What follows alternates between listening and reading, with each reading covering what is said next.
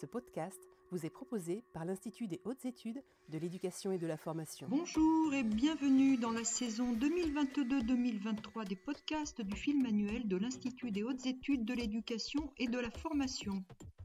Je vous rappelle que les podcasts que nous produisons s'adressent principalement au personnel de direction, mais qu'ils peuvent intéresser un public beaucoup plus large dans la mesure où nous abordons des thématiques éducatives très ouvertes. Pour cette première série de la troisième saison, je vous propose de nous intéresser à la question de la mixité sociale à l'école. En effet, ouvrir une nouvelle saison des podcasts au moment où la rentrée scolaire est stabilisée sur cette question me semble d'autant plus important que c'est la condition même de la mise en œuvre des principes qui instituent l'école française, égalité des chances et méritocratie. La réflexion que je vous propose de conduire lors de cette série peut se résumer en une seule question chapeau. Comment la non-mixité est-elle à l'origine d'une rupture de l'égalité et contribue-t-elle à reproduire, si ce n'est à amplifier, les inégalités sociales?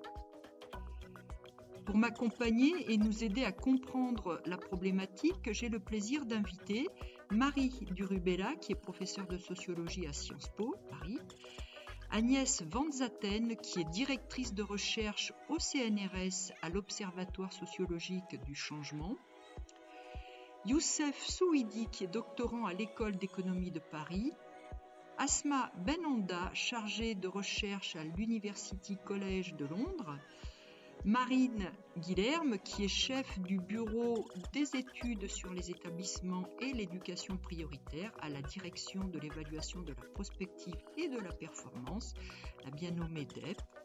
Et enfin, Olivier Monceau, qui est lui-même chargé d'études à la même DEP, mais aussi membre de Sciences Po Paris. Comme très souvent, je vous propose de débuter notre réflexion par une définition conceptuelle de la problématique abordée. La mixité est une notion simple a priori, mais en fait, elle mérite quelques éclaircissements et quelques approfondissements pour être bien comprise.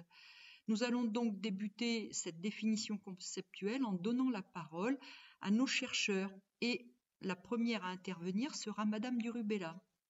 Madame Durubella, comment définiriez-vous la mixité au sens large et quels pourraient être les révélateurs de cette mixité ou plutôt absence de mixité? Alors, on va parler de mixité. Euh, la mixité, c'est le mélange. C'est le mélange. Alors, il y a des paramètres par rapport auxquels on ne veut pas de mélange, par exemple l'âge des élèves. A priori, dans notre système, les élèves ont tous le même âge au même moment. Il y a des éléments qui varient, mais on aimerait qu'ils ne varient pas. Et c'est le cas euh, de la mixité sociale, c'est qu'on se dit on a créé l'école pour tous, notamment tout ce qui est le socle commun. Hein. et là, on se dit, bah, tous les petits Français, c'était quand même la philosophie aussi de l'école, de Jules Ferry, on a des, des, antécédents historiques assez importants. Donc, tous les petits Français doivent se côtoyer et recevoir une formation d'égale qualité. Hein. C'est-à-dire que la mixité, le mélange, semble une garantie de l'égale qualité. C'est d'ailleurs avec cet argument qu'on a développé la mixité garçon-fille. Hein, en disant si les filles et les garçons sont scolarisés dans des univers euh, disjoints, ils n'auront pas la même formation. Donc là, la mixité, on va la mesurer en regardant, par exemple, par exemple, les principaux indicateurs, euh, le pourcentage d'enfants de milieu social X ou Y. Hein. On peut regarder aussi les boursiers, Hein, quel est le taux de boursiers dans les établissements. C'est en général les, paramètres qui sont utilisés par le ministère de l'Éducation nationale euh, lui-même pour voir ce mélange social. Hein. Mais on pourrait, c'est vrai, regarder euh, d'autres paramètres, mais ils ne comptent pas pour nous. Hein, euh, l'âge, la religion, là, voilà, la couleur de la peau. Enfin, aux États-Unis, il y a beaucoup de, mesures de la mixité qui vont prendre en compte la couleur de la peau, l'origine ethnique ou culturelle. Hein. Donc ça, ça dépend des principes qu'on met en avant. Et chez nous, c'est tous les petits Français doivent être euh, formés ensemble. Mmh. Alors, vous venez d'évoquer euh, des, des, indicateurs, enfin des, éléments qui ne sont pas pris en compte en France. Vous avez fait le rapport euh, avec les États-Unis. On constate quand même, dites-moi si je me trompe, mais aux États-Unis, euh, les, comment dire, l'ethnie est souvent corrélée au milieu social et aux revenus, en fait. Oui, bien sûr, bien sûr. On peut chez nous, en France, on, ne prend pas en compte cette dimension ethnique mais euh, on, ne regarde que le revenu, euh, le revenu ou euh, l'origine professionnelle, mais en fait, il y a quand même une corrélation entre ces choses-là, n'est-ce pas? Oui, bien entendu, bien sûr. Mais enfin, en France, on refuse la notion de statistique ethnique. Hein, il y a tout un débat là-dessus qui est un peu hors de notre propos. Merci, Madame Durubella, pour cette excellente introduction de notre problématique. Je vais me tourner vers Madame Benanda pour lui demander comment elle définirait plus précisément la notion de mixité sociale alors, la, question de la mixité sociale, elle est très chargée politiquement, mais c'est vrai que d'un point de vue scientifique, c'est un concept assez difficile et assez flou à définir. On peut dire d'une façon générale que c'est la coexistence au sein d'un même espace de groupes aux caractéristiques diverses, mais là, on voit déjà que c'est une définition très, très générale. Et en général, dans les travaux des chercheurs en sciences sociales, on va pas tant parler de mixité sociale, on va plus parler de ségrégation, c'est-à-dire qu'on va appréhender le concept par son envers, en, creux, et on va parler de ségrégation sociale. Et donc, on va plus s'intéresser à comment mesurer, comment réduire, comment appréhender la, ségrégation sociale plutôt que comment augmenter la mixité sociale.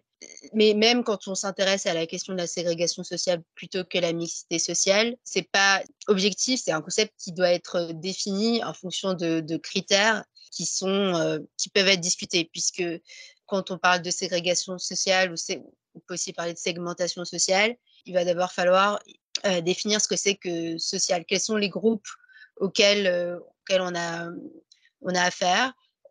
Est-ce que ça va être la, la, PCS, euh, la catégorie socio-professionnelle, ou bien est-ce que c'est le revenu des parents? Donc, comment définir les groupes sociaux? C'est déjà la première question à laquelle on doit répondre quand on veut euh, définir la mixité sociale. Et évidemment, la réponse à est-ce qu'il y a de la mixité sociale ou est-ce qu'il y a de la ségrégation sociale va dépendre de la façon avec laquelle on définit les différents groupes sociaux. On peut trouver des réponses euh, très différentes en fonction de notre définition des différents groupes sociaux même si ces groupes sociaux en général sont corrélés. Mais c'est vrai qu'en France, on va plus avoir tendance à s'intéresser par, exemple à la catégorie socio-professionnelle plutôt qu'à d'autres caractéristiques sociales. Euh, aux États-Unis et dans les pays anglo-saxons, on va plus s'intéresser à la mixité euh, en termes euh, d'origine ethnique du fait simplement de la de de l'appareil statistique qui existe dans ces pays qui n'existe pas en France avec la grosse question de des statistiques ethniques en France.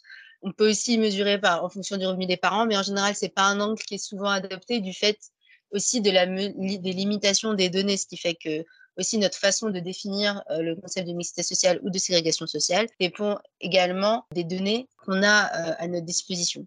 Donc ça, c'est la première question. Ensuite, une fois qu'on a défini les groupes sociaux et est-ce qu'on s'est mis d'accord euh, sur les groupes sociaux, ce qui est déjà pas une mince affaire, la deuxième question à laquelle il faut répondre quand on veut s'intéresser à la mixité sociale, c'est de définir les unités spatiales. Donc, on a dit, si on se dit que la mixité sociale, c'est coexistence au sein d'un même espace de groupes sociaux différents, une fois qu'on a défini les groupes sociaux, il faut définir quel est, l'espace. Et là, c'est moins controversé, mais c'est aussi, d'un point de vue méthodologique, une question euh, importante, puisque est-ce que quand on s'intéresse, par exemple, comme c'est le cas aujourd'hui, à la mixité sociale à l'école, est-ce qu'on va euh, s'intéresser euh, à la mixité sociale au sein des établissements, entre les différents établissements?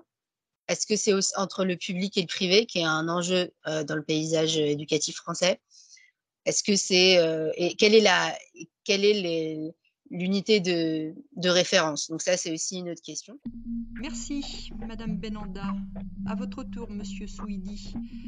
Pourriez-vous nous dire comment vous définiriez la notion de mixité et son corollaire, la ségrégation? On parle de mixité ou on parle aussi souvent de ségrégation, qui est la manière inverse d'en parler. Donc une situation de ségrégation, ce serait une situation où différents établissements scolaires ont différentes compositions sociales.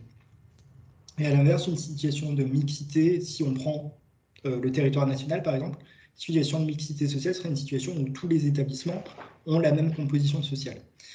Ce qui est difficile quand on définit euh, la notion de mixité, c'est que selon les territoires, les standards ne seront pas les mêmes. À Paris, un établissement mixte, ça n'est pas la même chose que euh, à Lille, par exemple, ou à Amiens, puisque en fait, on raisonne au niveau d'un territoire donné. Après, c'est difficile de définir, quel est le territoire pertinent. Est-ce que c'est euh, euh, pour Paris, est-ce que c'est l'arrondissement ou tout Paris? Pour Amiens, est-ce que c'est Amiens? Est-ce que c'est le département de la Somme? Enfin, donc le, le territoire de référence, c'est quelque chose qui est assez difficile à définir et ce qui peut causer un peu d'incompréhension quand on parle de, de, mixité. Donc, si on prend tout le territoire national, une situation de mixité parfaite, ce serait une situation où tous les établissements euh, accueilleraient la même population sociale, c'est-à-dire même part de...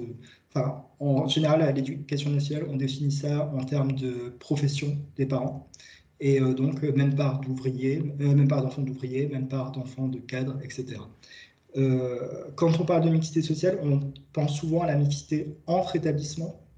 Il y a également une question de mixité au sein des établissements parce que vous pourriez avoir des établissements qui ont la même composition sociale dans tous les établissements français. Mais en fait, au sein de ces établissements, vous auriez des classes qui accueillent que des enfants d'ouvriers et des classes qui, qui accueillent que des enfants de cadres et professions intellectuelles supérieures. Merci, Monsieur Swidi. Et pour terminer sur cette définition conceptuelle, je me tourne vers Madame Van Zaten pour lui demander comment elle définirait cette notion de mixité sociale quant à elle. Si on, aborde d'abord la question de la mixité, je crois qu'il y a lieu de, faire une distinction entre d'abord euh, une mixité qu'on peut dire arithmétique, c'est-à-dire dans laquelle on va euh, tenir compte des proportions, euh, et une mixité qui est plutôt une mixité concrète. Qu'est-ce qui se passe directement entre les enfants? Et donc, effectivement, si on se place du, point de vue de la mixité arithmétique, on a effectivement un constat, pas toujours fait clairement par l'éducation nationale, parce que c'est un constat difficile à faire sur les degrés de ségrégation qu'il y a entre les collèges et les lycées. On a par ailleurs, malheureusement, très peu de données sur les écoles primaires, parce qu'on ne les a pas collecté ces dernières années, alors que l'on sait qu'il y a effectivement une très très forte ségrégation dans le primaire, parfois plus forte qu'au au collège que l'on met souvent en avant, parce que euh, la, les secteurs de recrutement des, écoles primaires sont beaucoup plus réduits que les secteurs de recrutement de collège. Donc cette mixité arithmétique, c'est d'abord une question effectivement euh, de euh, constat euh, sur le fait qu'il y a effectivement une répartition des élèves en fonction de leur origine sociale qui est inégale entre les établissements et qu'on a des établissements qui concentrent des publics favorisés et des établissements à l'autre euh, extrême qui concentrent des publics défavorisés. Et que, euh, effectivement, le constat qu'on a pu faire ces dernières années, c'est qu'il y a un accroissement de ce phénomène des ségrégations, euh, donc aux deux extrêmes de l'échelle sociale très souvent, notamment dans le contexte urbain, se superpose à la ségrégation sociale, donc à cette concentration de, des populations en fonction des, origines sociales, une euh, concentration de type ethnique et, racial, avec euh, effectivement euh, des populations immigrées qui sont concentrées dans certains types d'établissements. Là, euh, on peut se situer à différentes échelles. On peut faire euh, une échelle euh, communale, on peut faire une échelle régionale, académique. bien sûr, le problème ne concerne pas les académies au même degré. Les académies d'Île-de-France, par exemple, sont très marquées par ce phénomène. On a effectivement l'échelle communale, avec des communes où il y a des ségrégations beaucoup plus marquées. Après, si on s'intéresse aux établissements eux-mêmes, d'abord, il faut réfléchir en termes de secteurs on sait que euh, l'enseignement privé contribue assez fortement à la ségrégation sociale et encore plus à la ségrégation ethnique et raciale, parce qu'il y a très peu d'enfants d'immigrés dans l'enseignement privé dans son ensemble. Et après, bien sûr, on peut descendre à l'échelle euh, des établissements. Mais moi, dans mes recherches, ce qui m'importe aussi, c'est qu'il est très, très important de documenter cette mixité euh, arithmétique euh, sa présence ou malheureusement très souvent son absence, mais aussi euh, la question est de se dire pourquoi veut-on cette mixité et euh, est-ce que la mixité arithmétique s'accompagne d'autres processus que l'on peut souhaiter? Et donc, par rapport à, à cet aspect-là, il faut penser que la mixité ne peut pas être qu'un projet arithmétique, mais il faut que ce soit aussi un projet d'abord pédagogique qu'est-ce qu'on va faire avec de la mixité sociale, ethno-raciale, en quoi ça va être quelque chose qui est pris en compte dans les enseignements? Et il faut avoir aussi un projet social autour de la mixité. Parce que, par exemple, aux États-Unis, on a beaucoup de travaux qui ont montré que, vous avez, il y a eu des politiques de déségrégation raciale aux États-Unis, parce qu'on s'est rendu compte, et d'abord il y a eu une déségrégation par la loi, euh, quand on a euh, effectivement dans les années 50 rendu euh, donc anticonstitutionnel le fait d'avoir des écoles pour les enfants noirs et blancs, mais on s'est rendu compte que ça ne suffisait pas, donc on a créé des politiques soit punitives, soit incitatives pour qu'il y ait plus de mixité. Et on s'est rendu compte dans beaucoup des travaux que quand on mettait les enfants blancs et noirs euh, ensemble dans une même école, mais qu'on faisait rien, euh, il y avait parfois plus de problèmes parce qu'il y avait plus de racisme, plus de violence, etc. Parce qu'on on n'avait pas un projet autour, il y avait juste un projet arithmétique. Il faut les mettre ensemble, mais il faut avoir un projet qui soit pas seulement pédagogique, mais aussi un projet social, euh, d'intégration sur ce qu'on fait. Donc moi, je pense qu'il faut euh, réfléchir à la mixité à ces deux niveaux. Une mixité qui est euh, des, quelle proportion d'effectifs on a besoin pour que l'enseignement devienne plus mixte et qu'est-ce qu'on fait une fois qu'on a réussi cette mixité arithmétique sur le plan pédagogique et social? Donc ça, c'est un point que je voulais euh, soulever. Un deuxième point, c'est euh, très lié, bien sûr, c'est quels sont les objectifs euh, par rapport à la mixité. Merci à mes quatre intervenants. Ils ont su éclairer pour nous la complexité d'une notion apparemment simple, je donne rendez-vous à nos auditeurs dans le prochain épisode pour la seconde partie de notre réflexion. Nous nous intéresserons alors aux réalités statistiques de la mixité ou plus certainement, d'après ce que nous venons d'entendre, à la réalité statistique de la ségrégation à l'école. Je vous rappelle que l'ensemble de nos podcasts est accessible via les principales plateformes Apple Podcast, Spotify, Google Podcast ou encore directement sur notre site internet www.ih2ef.gouv.fr, site sur lequel vous retrouverez également l'ensemble des fiches du film manuel. D'ici notre prochain épisode, portez-vous bien.